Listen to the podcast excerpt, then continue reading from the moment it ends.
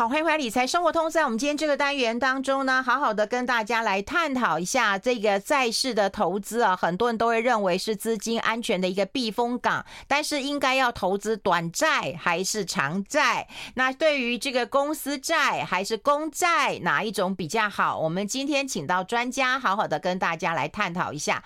好，我们现在其实有直播，所以大家可以看我们中广流行网啊、YT、YouTube 的。呃，官网也可以看我们中网流行网，脸书的官网也可以看我们中网流行网理财生活通。我们现在在三个频道当中都有直播，跟大家来探讨一下。那么呃，购入一些这个债券怎么样永保安康啦？哈。好，先换一下我们啊、呃、专业的基金经理人是统一投信 ETF 的团队经理人徐雅慧，雅慧好，夏姐好，各位听众朋友大家好，好久不见。嗯、是，我觉得之前哈。可能大家在升息的阶段当中哈，会对于那种债券就会觉得很忐忑不安呐哈，就是说我我到底要买哪一种好啦？那有人说短的比较好啊，因为波动比较大。可是现在看起来好像哎，长期的债券其实是可以布局了。那什么是短债？什么是长债？有没有时间上的一个限制啊？哪一种比较好？这个简单的问题是不是先跟大家来上上课啊？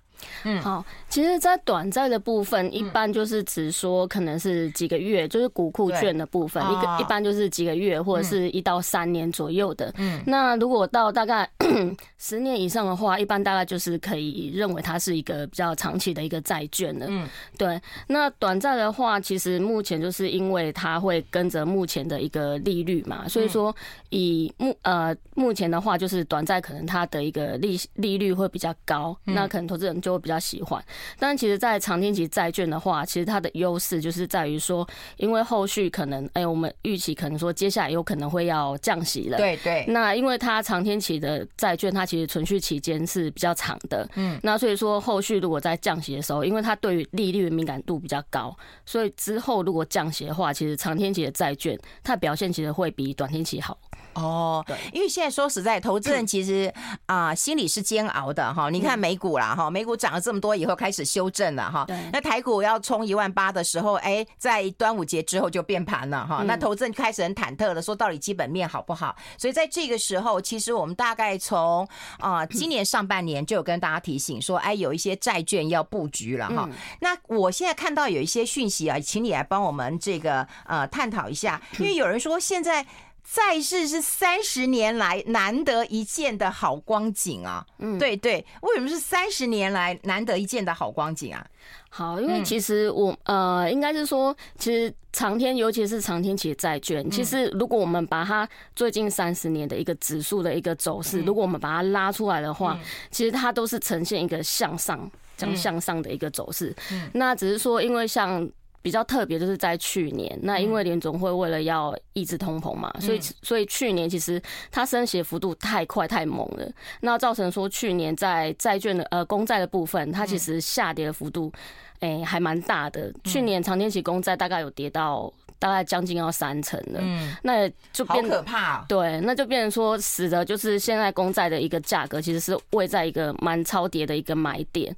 对，那如果说我们用过去的一个经验来看的话，就是如果我们在升息的末段，嗯，那如果进场，那投资到整个降息循环这个区间，这三个区间的话呢，其实它长天期公债它的一个报酬率啊，大概会有四十到五十 percent。我们有帮大家准备一个图，所以大家现在可以上我们。的脸书或者上 YouTube 的官网，我们一起来看到这张图啊。嗯，也就是说，我们刚刚已经跟大家讲过长短债的一个差别了。那现在长债看起来有一个好时机。那如果有我们就数字来说的话，我们帮大家来说明一下，好不好？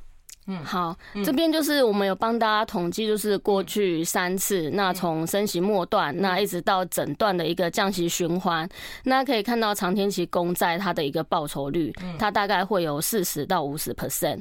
那其实这这个期间其实不会到很长，因为它。大概就是一年半到三年的一个时间，但是它报酬率大概就有四十到五十 percent，所以其实它的年化大概就大概有超过十趴吧。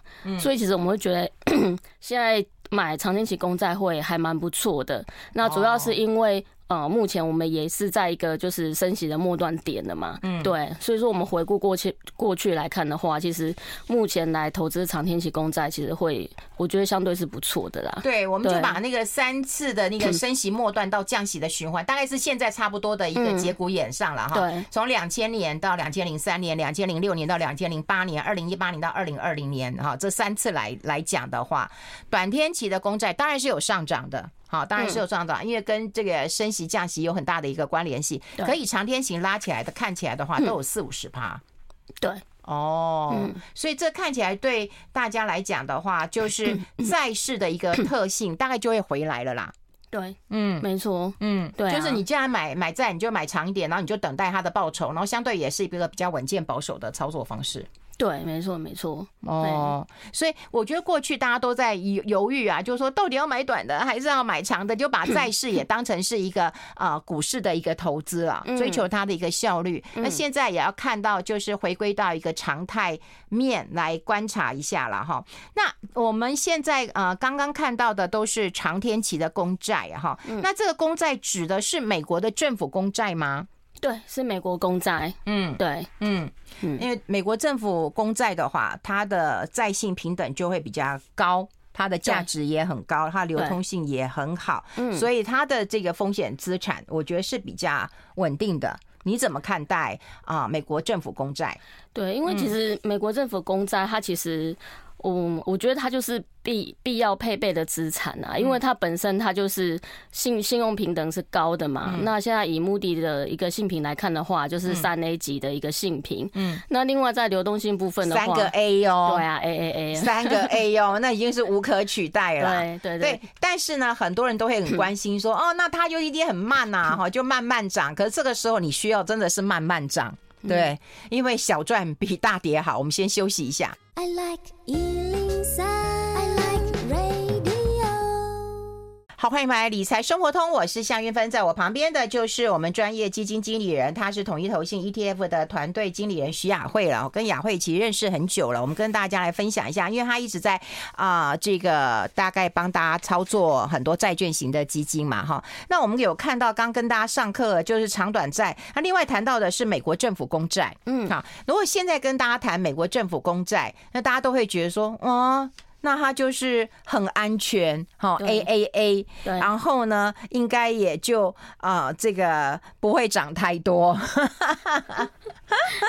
可是问题是，你们为什么这个时候会看好它呢？嗯嗯，我我觉得要这么讲啦，因因为呃，美国公债它其实真的就是一个安全的资产，所以是让投资人可以安心的做配置。嗯，那为什么我们要特别现在这个时间去推它？那就是像刚刚前面讲的，因为我们觉得现在已经在一个利率高点了，那所以说后面呢，就是。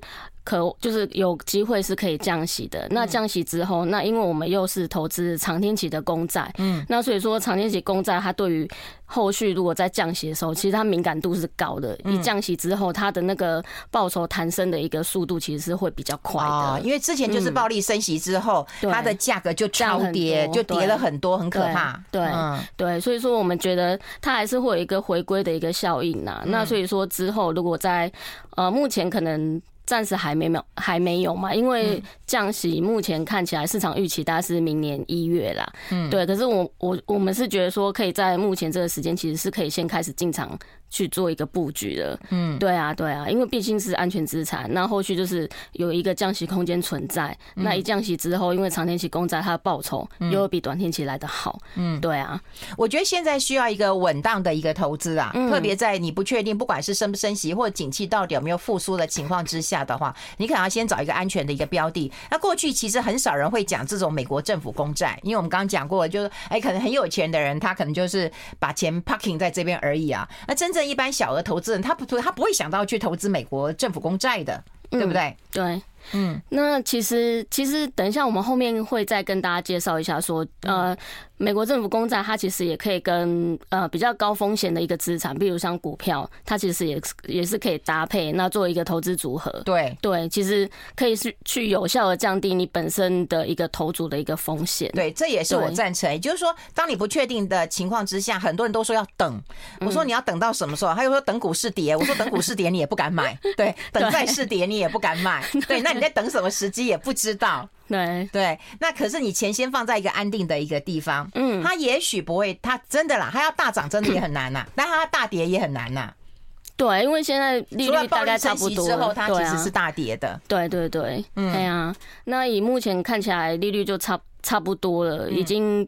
呃，就是就算要升，大概也没有什么太大空间了，嗯，所以大概应该就大致会在这里了。那反正我们是可以期待后续的一个降息一个机会。对，而且我们待会跟大家讲，就是说，对你觉得它是一个安全性的一个资产，可是你可以搭配一个比较。嗯，高一点点的风险的，对对，这样可以平衡一下你自己的资产的一个安全性啊。没错。那我们跟大家来聊，就是当然，呃，政府没有 美国政府公债是没有违约记录的，对对，他是不会违约。他要是违约的哈，那大概就事情大事情大条，世界末日了哈。所以市场一般都认为它是一个无风险利率的一个债券商品啦。对，嗯，那因因为它本身就是它没有违约的记录嘛，那所以说呢，大家都会把它当成就是无风险。资产的一个定价的一个标准，就是十年期的那个公债的殖利率。嗯，对啊，对。哦，哎，那我们现在再看到另外一张图啊，也就跟大家来讲，就是说，如果是这一档的一个啊债券好的一个 ETF 的话，那当然看起来就是美国政府公债嘛，那就是百分之百在美国啊。所以，我们是不是让大家看一下它的一个产业分布，跟这个国家分布，跟它的信评的一个分布？这个我们在基金小百科啊，朱月忠老师来的时候，都会跟大家来教。就你要看一下哈，你自己买的标的到底是什么，好，对不对？对，嗯。那我们这一档的债券 ETF 呢，它其实主要投资的标的就是在美国的长天体公债。嗯。那所以说呢，其实它在国家分布部分的话呢，就是全部都是在美国，因为美国政府公债。对对。那也没有产业，因为就就是单纯的公债，哦，那性平部分的话，因为现在美国的公呃公债的一个性平就是在最高等级 AAA，三个 A 哦，对对对对，三个 A 嘛哈，所以它就没有没有其他的企业债，它完全就是政府债。对，所以其实我们这一档的就是持股其实是很单纯的，嗯，对。对，就百分之百美国，它也没有新兴市场，也没有其他国家，对，然后百分之百就是公债，就是政府，就是美国政府，嗯，美国政府挂保险，也没有其他的企业债，对，没错，对，因为对啊，有一些，当然我们呃之前也提过嘛，就是你们有发行一些比较优质的公司债，公司债，对，那你就要看公司债跟公债其实是不一样的，嗯，那信评。那就是你不用担心了，三个 A，那就最高标准了。对，没错。哦，对啊，对，所以看起来它是一个非常的安全性的一个投资的标的。那那就要讲了，就是说，那那谁适合呢？就有钱人适合，没钱。没有没有，不能这么说。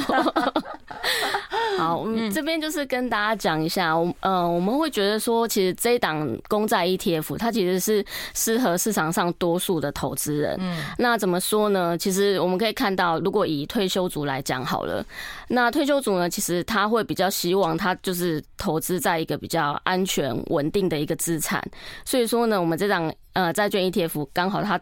它的就是美国公债，又是很安全的标的，嗯，所以其实它会很适合退休族来做持有，嗯。那另外如果说像呃，可能有存股族的部分，那因为我们这档产品的话呢，其实它是会有季配息的，嗯，对。那所以说呢，对存股族来讲，它会有呃每季配息，那它会有固定的一个现金流入的部分，嗯。那另外呢，嗯，我们除了季配息之外，我们也有收益平准金机制，嗯，那就是让它可以希望有固定的收呃现金流入，但是又不会就是。有可能因为大额申购，那它配的息就是可能会被稀释掉的这个问题。嗯，对。那或者说像现在市场上的一个小资族的部分，那可能说，呃，因为我们现在产品，我们这档的呃 ETF 呢，它的一个发行价是十五元，那是比就是目前市场上其他的公债 ETF 的价格都还要来得低。不过坦白讲，这十五元是没有意义的啦。嗯，我我觉得其实心理上还是有，对，因为因为有人说啊，这是蛮便宜，这蛮蛮贵的。其实我觉得它只是一个定价的策略，对对，就是就是你不用看它现在是便宜是贵，你要看它在你的资产上面的战略位置是什么。对，嗯，对，嗯，对，因为其实呃，资产的战略位置，因为现在就是债市的相对低点呐，所以其实是适合投的，嗯。对啊，因为很多人都会问说，那那那十五块是不是便宜？它以后是不是涨到呃三十块、四十块？好，其实它这只是一个定价的一个对一个方式而已。我们在这边还是要跟大家说清楚的。好，我们先休息一下，进一下广告。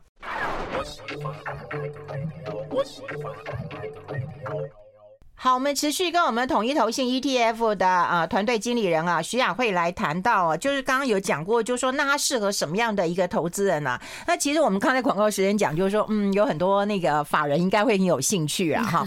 那另外就是呃，现在看到的，我觉得大家先不要谈报酬率，你应该先看到的是什么？是你的资金应该放在比较有利的一个战略位置，嗯，也就是让你的资金能够持盈保泰。对，然后不要暴露太多的一个风险，所以你刚刚有提到退休族啊、存股族啊、小资族，我都很认同哦。嗯，那你后面有几个几个族，我都觉得蛮特别的。你为什么会这样讲？对，你为什么会这样讲？其实应该就是说，哦，就是除了公债它是安全资产必备之外呢，其实呢，我们是觉得说它还是可以当成是一个配置的一个工具。嗯，那所以说，像其实我们市场上很多投资人，大家都有，嗯，可能台股啊、美股之类，就是。风险性比较高的资产，嗯，但其实你如果把呃公债纳纳进来你的投资组合的话，其实是可以有效降低你的就是波动的一个风险，嗯，对，所以我们会觉得说，其实不管是呃有赚钱的，嘿，你可能要开始配一些公债，让它稍微可以稳定一点，因为后续如果呃股市稍微有一些修正的话呢，你可以借由就是债呃债的一个部分，那可以去缓和你的一个波动，是有我我有赚钱的人，我有赚钱人去买吗？是这样子吗？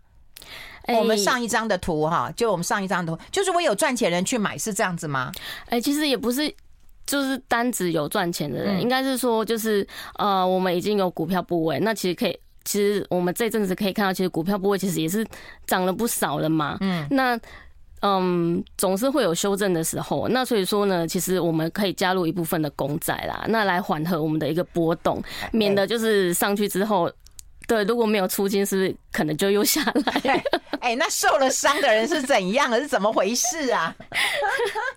其实就是概念是类似啊，就是我们我们就是要降低我们整个投组的一个波动，所以说是希望是可以纳入公债啦。哦，对对对对对。哎、欸，那什么叫不在场、欸？不在场的人，我觉得就是更棒了。什么叫更 更？就是呃，因就是刚刚前面有跟大家提到说，就是我们认为说现在已经是开始是一个投资公债的一个好时间。对，因为前面已经跌了很多了，嗯，那不在场的人呢，我们前面没有受伤，所以我们其实刚好可以趁着这个时候，就是债券价格在相对低点的时候，其实我们可以进场布局，那来等待后续如果降息的话，它的一个资本利得。嗯，对，嗯，所以你看，退休族、存股族、小资族，有赚钱的人 哈，受了伤的人哈，有赚钱的，我们就觉得说啊，你应该放一些钱啊，哈，就可能也 parking，我觉得也 OK 啦哈。受了伤的人哈，还有就不在场的人，也就是我刚刚讲过，你一直在等的人。对，其实有哎、欸，有人一直在等哎、欸，嗯，就等了半天之后，他还是没有行动，会抓不到那个时间点，对对对，本来就很难抓啦。嗯，对啊，嗯，对啊，哎，因为我在想，就是说你们会准备在啊七月份要来这个 launch 这样子一个新的一个呃 ETF，大家也是看准这个时机吧？对啊，没错啊，因为我们就觉得现在对于债市来讲，其实真的是一个蛮好的一个时间点啊。嗯，对啊，所以现在推出这个产品，应该是。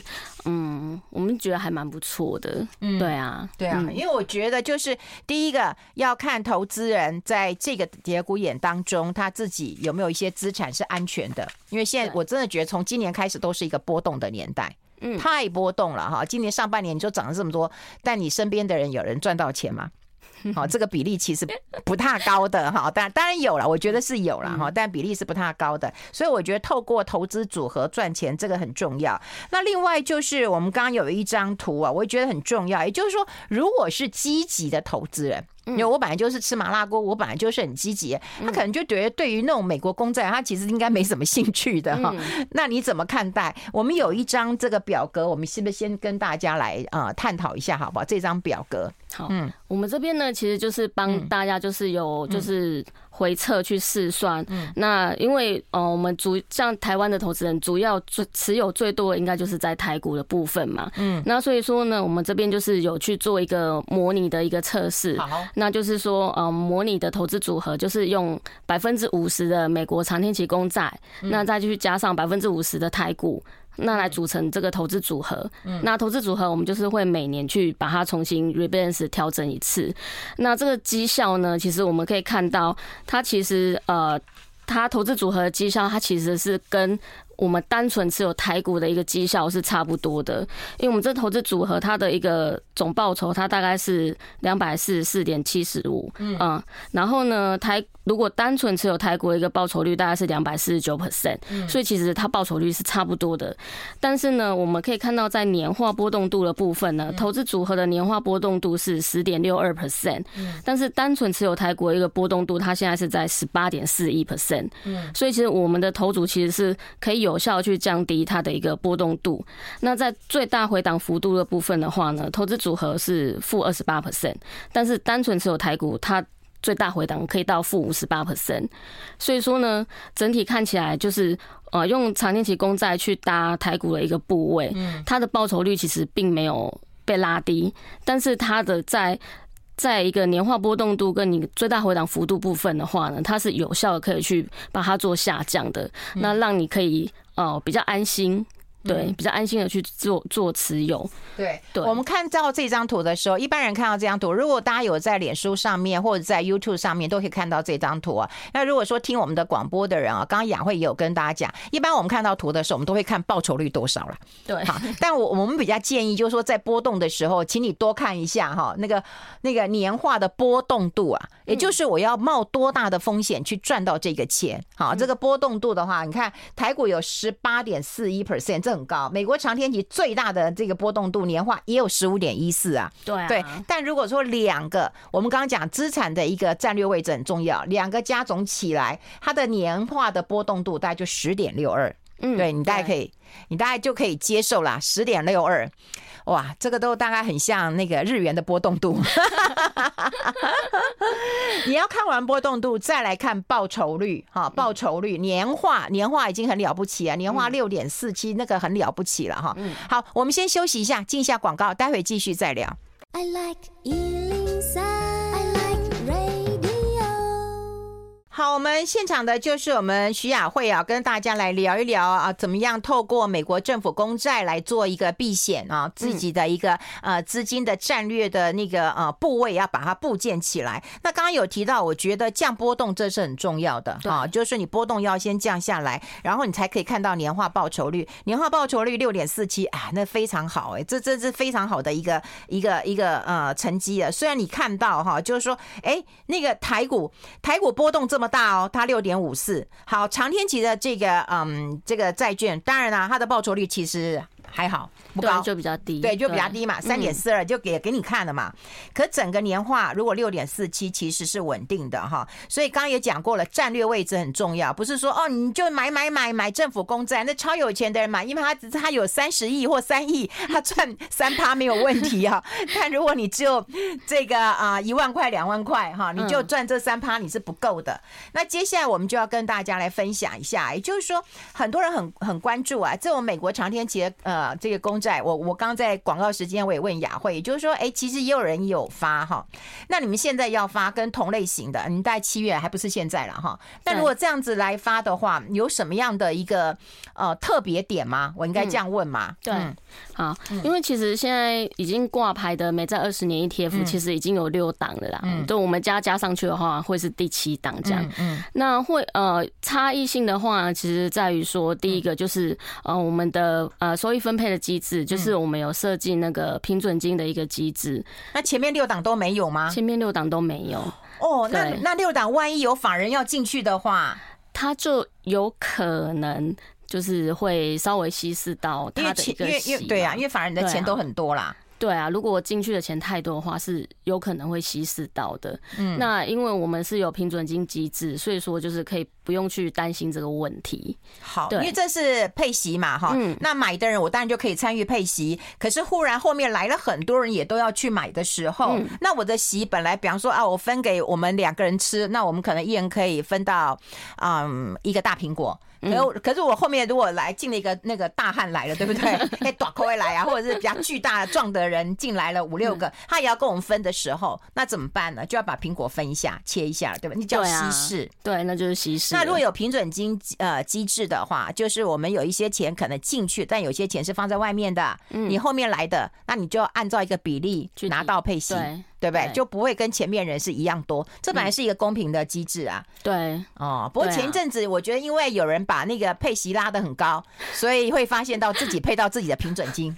那这个这一档是不会的啦。哦，对，我们不会这么做，因为拍摄供挖供啊。好，所以其他六档都没有哦。对，他们没有。哦，所以我们是第一个，就是公债 ETF，然后是有平准金机制的这样子。哦，对，他怎么没想到啊？嗯，因为他们发行的比较早啊，那时候平准金机制还没有这么盛行。嗯，对对对，嘿，好，好，那还有什么什么特点吗？那接下来再讲一下我们第二个特点，就是我们的费用率是相对同业也是比较低的。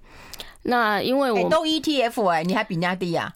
哦。还是有差，因为虽然都是 ETF，都已经是比较低了，但是每家它对于经理费跟保管费，它的定价其实还是会呃有点不太一样，就是还是会有一点点差异。嗯，那像我们家的一个定价的话呢，我们现在经理费加保管费大概是零点一四 percent，嗯，好，那其他家目前的一个费率大概是在零点一四到零点二 percent 左右。哦，对，所以我们的一个费率的话，其实在目前同业来讲的话，也是已经。是最低的一个水准，嗯，对，就是让投资人，哎。花的费用可以再更更少一点，这样。嗯，对啦，费用率低一点啦。对对对，嗯。那第三个一个特点的话呢，就是在于刚刚前面有稍微提过，就是投资门槛是我们是把它降低的。那因为现在呃，就是同业他他们所发行的那个美债的 ETF 啊，他们当时都是用四十或者是六十块来做发行，嗯，所以一张大概就是四万块或六万块，嗯。那我们就是有把门槛拉低，我们就是十五块，就一张就是一万五。那其实说。嗯，虽然说实际投资的位置没有变，但只是说对投资人来讲，其实他更容易去买，因为我可能，呃，原本我如果四十块发行，我要花四万块我才能买到一张，呃，公债 ETF，但是我现在只要花一万五，我就一样可以买到公债 ETF。嗯，对，所以对于投资人来讲的话，它的进入门槛其实是有降低的。嗯，对对对，嗯。不过说实在，它这个啊发行价值让你门槛稍微低一点啦。对。可是你要看看你自己的啊股债的一个比重啊。嗯。你不要以为你买了一你一万五买张美债，你就可以发大财了，当然是不能这样子的。好，那当然有呃投资人问我们啊，就是啊募集时间，这个我们没有办法在节目当中跟大家讲，或者是有一些细节哈。那大家可以啊打电话，好不好？大家可以打一下电。电话，哎，我们电话是要打哪一支啊？零二二五零零五五六六，哈，零二二五零零五五六六，哈，这我们中广美少女的电话了，哈。那有很多人很担心一件事情，就是说啊，你刚刚讲的，就是说这一幕要要十七年、二十年的。其实我们刚刚广告时间有讲嘛，就是说如果你要啊、买回。好，这没有问题的，不是说你一定要锁锁十七年、二十年。没有没有，因为我们这个是 ETF，就是它是在刺激市场。如果你是一般投资人，他通常是在刺激市场交易。对，其实它就跟买卖股票是一样的。那只要你觉得，哎，现在报酬率已经达到你想要的一个位置了，那其实你就是随时在市场上就是做卖出，它不会有那种像什么债券或什么其他产品会去锁你的那个期间，没有。哦，对。不过说实在的，我我一直觉得就。说 ETF 到今年那有二十年了，我都会希望就是说，如果你是投资 ETF 的话，是不是应该让投资人更简单一点，或更长期一点，然后不要挪来挪去了，不要挪来挪去。对呀，嗯，就是很多人会一直换来换去啊，就是说我赚了，那我赶快卖掉，那卖掉我要买什么，又买不知道啊。哦，其实我觉得可能就是要看投资人他本身他想要投资的一个方向啦。嗯，对啊，那如果如果他真的就是有赚钱的，他想要再换一个标的，其实。我我觉得也也不是不行啊，对，换来换去，然后每一家业者都奶水不足，然后养不大 自己的孩子，这是我的想法啦。好，就是呃，当然很多人一直问我们说，到底是什么名称、什么代号，我们就没有办法讲嘛，就节目就不能讲嘛，哈，大家只能打电话零二二五零零五五六六。当然，我们最重要的都是希望大家能够了解一下，啊、呃，为什么会有长天期的公债，为什么会有短天期的公债？哈，因为啊、呃，时间的背景不一样，因为之前暴力性的一个升息，那跟你讲这个美国的公债，你根本就。